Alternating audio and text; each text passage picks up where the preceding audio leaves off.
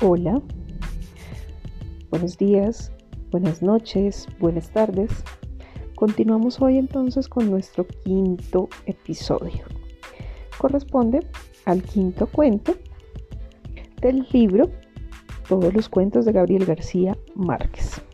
Recordemos, este forma parte del grupo de cuentos Ojos de Perro Azul. Y nuestro quinto cuento es Diálogo del espejo. Este fue escrito en 1949 e iniciamos en la página 51 del libro. El hombre de la estancia anterior, después de haber dormido largas horas como un santo, olvidó de las, olvidada de las preocupaciones y desasosiegos de la madrugada reciente, despertó cuando el día era alto y el rumor de la ciudad invadía. Total, el aire de la habitación entreabierta.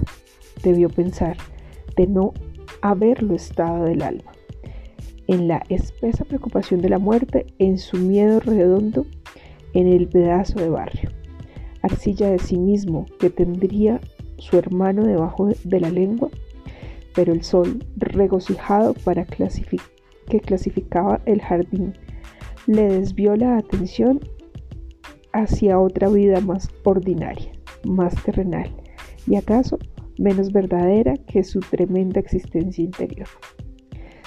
Hacia su vida de hombre corriente, de animal cotidiano, que le hizo recordar, sin contar para ello con su sistema nervioso, con su hígado alterable, la irremediable imposibilidad de dormir como un burgués, pensó. Y había allí, por cierto, algo de matemática burguesa. En el trabalenguas de cifras en los rompecabezas financieros de la oficina. Las 8 y 12. Definitivamente llegaré tarde. Paseó la yema de los dedos por el mentón, dejando correr el tacto hacia la mejilla, la piel áspera, sembrada de troncos retoñados. Le dejó la impresión de pelo duro por las antenas digitales.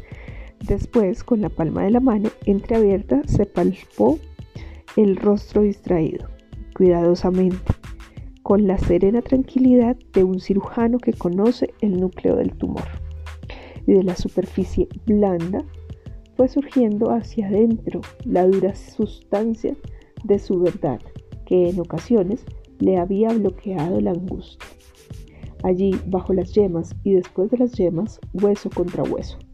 Su irrevocable condición anatómica había sepultado un orden de compuestos, un apretado universo de tejidos, de mundos menores, que lo venían soportando, levantando su armadura carnal hacia una altura menos duradera que la natural y última posición de los huesos. Sí, contra la almohada hundía la cabeza en la blanca mantería, en la blanca materia.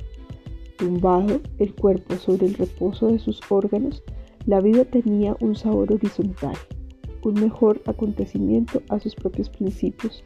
Sabía, con el esfuerzo mínimo de cerrar los párpados, esa larga, esa fatigante tarea que le arrugaba aguardaba empezaría a resolverse en un clima descomplicado, sin compromisos con el tiempo ni con el espacio, sin necesidad de que al realizarla esa aventura química que constituía su cuerpo sufriera el más ligero menoscabo. Por lo contrario, así con los párpados cerrados, había una economía total de recuerdos y de recursos vitales una ausencia absoluta de órganos desgastados. Su cuerpo, hundido en el agua de los sueños, podía moverse, vivir, evolucionar hacia otras formas existenciales en las que su mundo real tendría, para su necesidad íntima, una idéntica densidad de emociones, sino mayor, con las que la necesidad de vivir quedaría completamente satisfecha sin, detrimento de su integridad física. Sería entonces mucho más fácil la tarea de convivir con los seres, las cosas, actuando sin embargo en igual forma con el mundo real. Las tareas de, de rasurarse, de tomar el ómnibus, de resolver las ecuaciones de la oficina, serían simples y descomplicadas en su sueño y le producirían a la postre la misma satisfacción interior. Sí, era mejor hacerlo de esa forma artificial, como lo estaba haciendo yo, buscando en la habitación iluminada el rumbo del espejo, como lo hubiera seguido haciendo sí. En aquel instante, una pesada máquina brutal y absurda no hubiera deshecho la tibia sustancia de su sueño incipiente. Ahora, regresando al mundo convencional, el problema revestía ciertamente mayores caracteres de gravedad. Sin embargo, la curiosa teoría que acababa de inspirarle su molicia lo había desviado hacia una comarca de comprensión y desde adentro de su hombro sintió el desplazamiento de la boca hacia los lados. En un gesto se debió ser una sonrisa involuntaria. Fastidiado, en el fondo continuaba sonriendo. Tener que afeitarme cuando debo estar sobre los libros en 20 minutos. Baño. 8. Rápidamente. 5. Desayuno. 7. Salchichas viejas. Desagradables. Almacén de Mabel salsamentaria, tornillos, droga, licores. Eso es como una caja de qué sé yo. ¿Quién me lo... ¿Quién? ¿Quién? Se me olvidó la palabra. El ómnibus se daña los martes y demora siete. ¿Pendora? No, no, no, no. ¿Peldora? No es así. Total, media hora. No hay tiempo. Se me olvidó la palabra. Una caja donde hay de todo. ¿Pedora? Empieza por P. Con la bata puesta ya frente al lavado, con rostro somnoliento, desgreñado y sin afeitar, le echó una mirada aburrida desde el espejo. Un ligero sobresalto le subió con un hilillo frío al descubrir que aquella imagen de su propio hermano muerto cuando acababa de levantarse. El mismo rostro cansado, la misma mirada que no terminaba aún de despertar. Un nuevo movimiento envió al espejo una cantidad de luz destinada a conducir un gesto agradable, pero de regreso, simultáneo de aquella luz, le trajo, contrariando sus propósitos, una, muesca, una mueca grotesca. Agua. El chorro caliente se ha abierto torrencial, exuberante, y la oleada de vapor blanco y espeso está interpuesta entre él y el cristal. Así, aprovechando la interrupción con un rápido movimiento, logra ponerse de acuerdo con su propio tiempo y con el tiempo interior del azogue.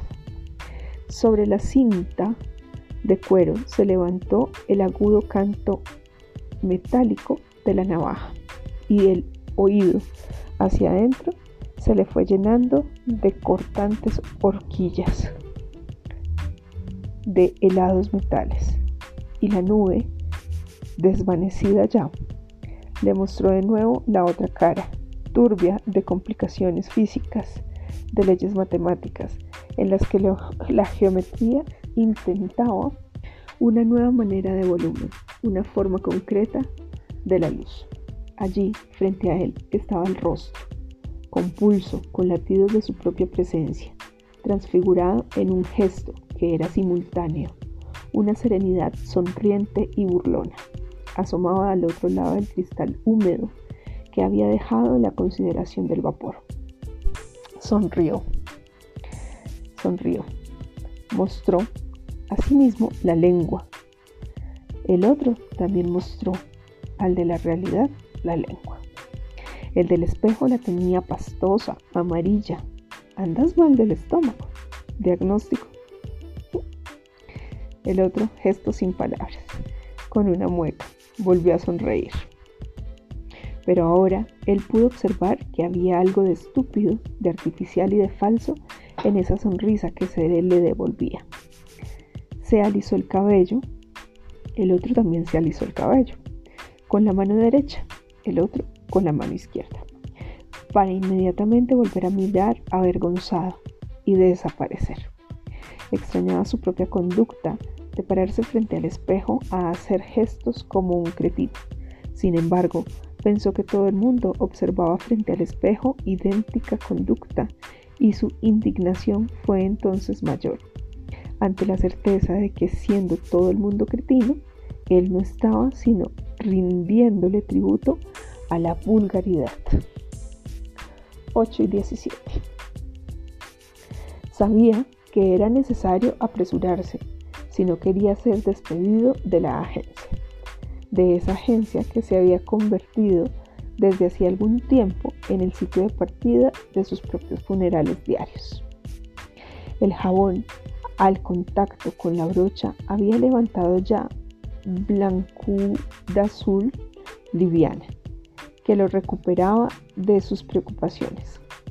Era el momento en que la pasta jabonosa se subía por el cuerpo, por la red de las arterias, y le facilitaba el funcionamiento de toda la maquinaria vital. Así, regresando a la normalidad, le pareció más cómodo buscar en el cerebro saponificado la palabra con que quería comparar el almacén de Mabel. Beldora, la cacharrería de Marvel, Paldora, la salsamentaria o droguería, o todo a la vez, vendora. Sobre la jabonería hervía la espuma suficiente, pero siguió flotando con la brocha casi con pasión. El espectáculo pueril de las burbujas le daba una clara alergia de niño, alegría de niño grande, que se le, se le trepaba al corazón pesada y dura como un licor barato. Un nuevo esfuerzo en persecución de la sílaba habría sido entonces suficiente para que la palabra reventara, madurara y brutal, para que saliera a flote en aquella agua espesa, turbia, de su esquiva memoria. Pero esta vez, como las anteriores, las piececillas dispersas, desarmadas de un mismo sistema no ajustaría con exactitud para lograr la totalidad orgánica y él se dispuso a desistir para siempre de la palabra Pendora. Y ahora, y era ya tiempo de que desistiera de aquella búsqueda inútil, porque ambos alzaron la vista y se encontraron en los ojos. Su hermano gemelo, con la brocha espumeante hacía, había empezado a cubrirse el mentón de fresca blancura azul, dejando correr de su mano izquierda. Él lo imitó con la derecha, con suavidad y precisión, hasta cubrir la zona abrupta. Desvió la vista y la geometría de las manecillas se le presentó empeñada en la solución de un nuevo, de un nuevo teorema de angustia. 8 y 18.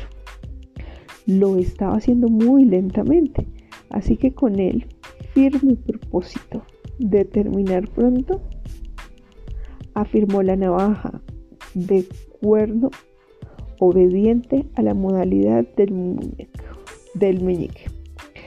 Calculando que en tres minutos estaría terminando el trabajo, levantó el brazo derecho, el otro el brazo izquierdo, hasta la altura de la oreja derecha, haciendo de paso la observación de que nada debería resultar tan difícil como afeitarse en la forma en que lo estaba haciendo la imagen del espejo.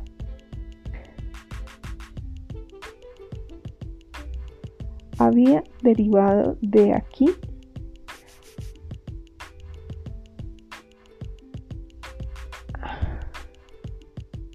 había derivado de allí toda una serie de cálculos complicadísimos con el propósito de averiguar la velocidad de la luz.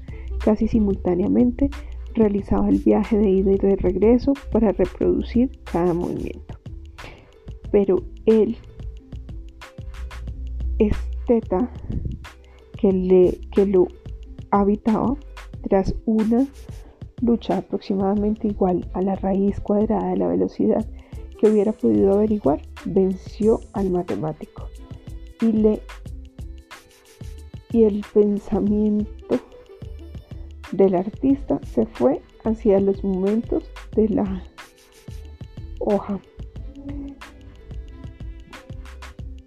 Que verde azul blanqueada con los diferentes golpes de luz rápidamente. Y el matemático y Esteta estaban ahora en paz bajo el filtro de un la por la mejilla derecha hasta el meridiano del labio y observó con satisfacción que la mejilla izquierda de la imagen aparecía limpia entre sus bordes de espuma. No acababa aún de, recudir, de sacudir la hoja cuando de la cocina empezó a llegar el humo cargado con un acre color a carne guisada. Sintió el estremecimiento debajo de la lengua y el torrente de saliva fácil, delgada, que le llegó, llenó la boca con el sabor enérgico de la manteca caliente.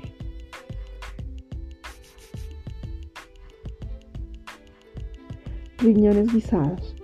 Por fin hubo un cambio en la condena, en la condenada tienda de Marvel. Perdona, tampoco. El ruido de la glándula entre la sala le reventó en el oído con un recuerdo de lluvia maltillante, que era en efecto el mismo de la, de la madrugada reciente. Por tanto, no debía olvidar los zapatones y el impermeable, riñones en sala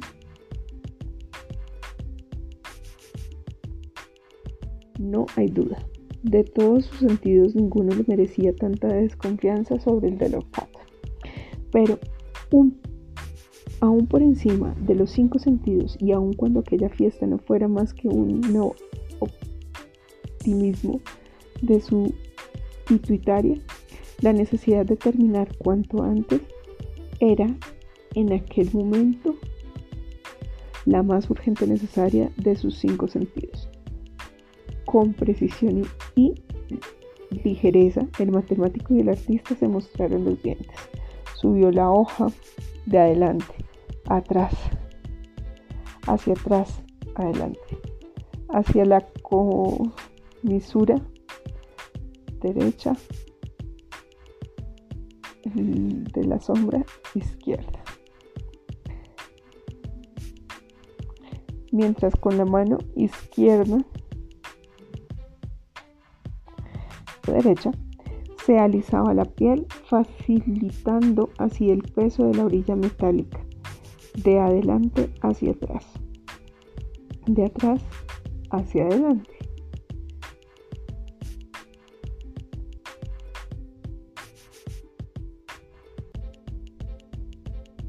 y de arriba hacia abajo, hacia abajo, terminando ambos jadeantes el mismo tiempo simultáneo. Pero ya al finalizar y cuando daba los últimos toques a la mejilla izquierda con la mano derecha, alcanzó a hacer su propio codo contra el espejo. Se vio grande, extraño,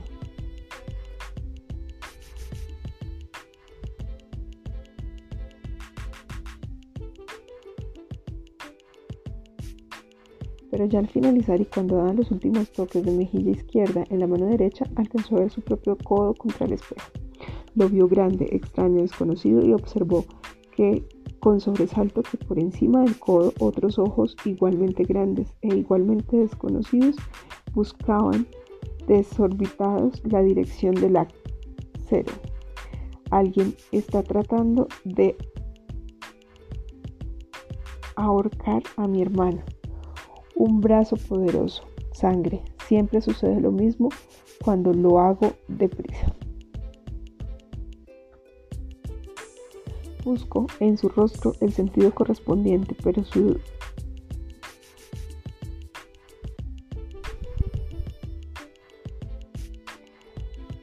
pero su dedo quedó limpio y no denunció el tacto absoluto alguna de continuidad.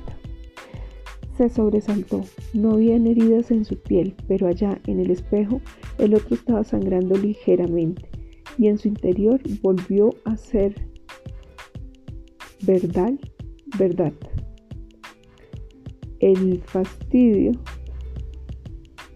de que se repitieran las inquietudes de la noche anterior.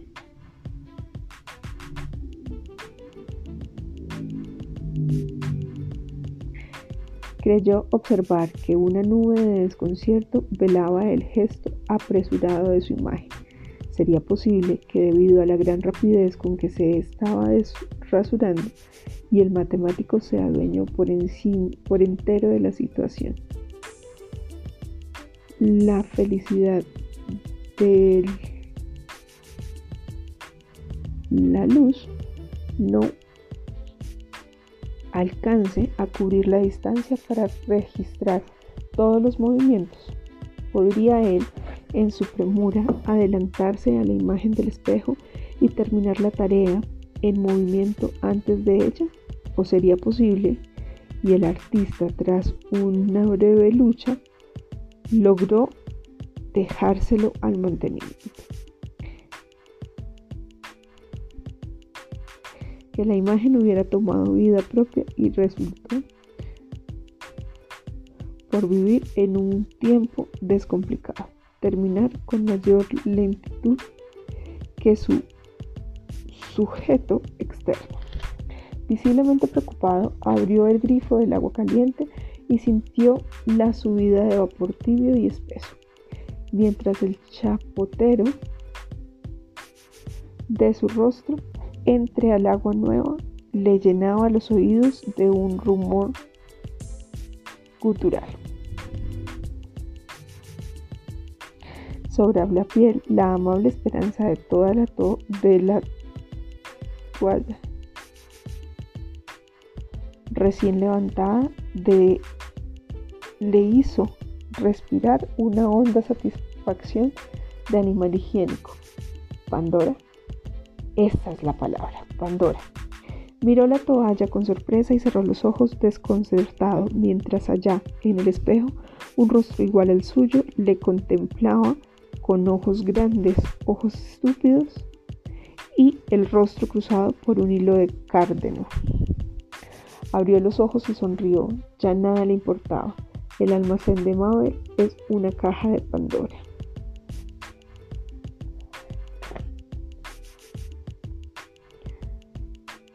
El olor caliente de los riñones en salsa de agasajo el olfato, ahora con mayor urgencia, y sintió con satisfacción, con positiva satisfacción, que dentro de su alma un perro grande se había puesto a menear la cola. Bueno, Aquí hemos terminado entonces nuestro quinto cuento en la página 58. Feliz día, feliz noche.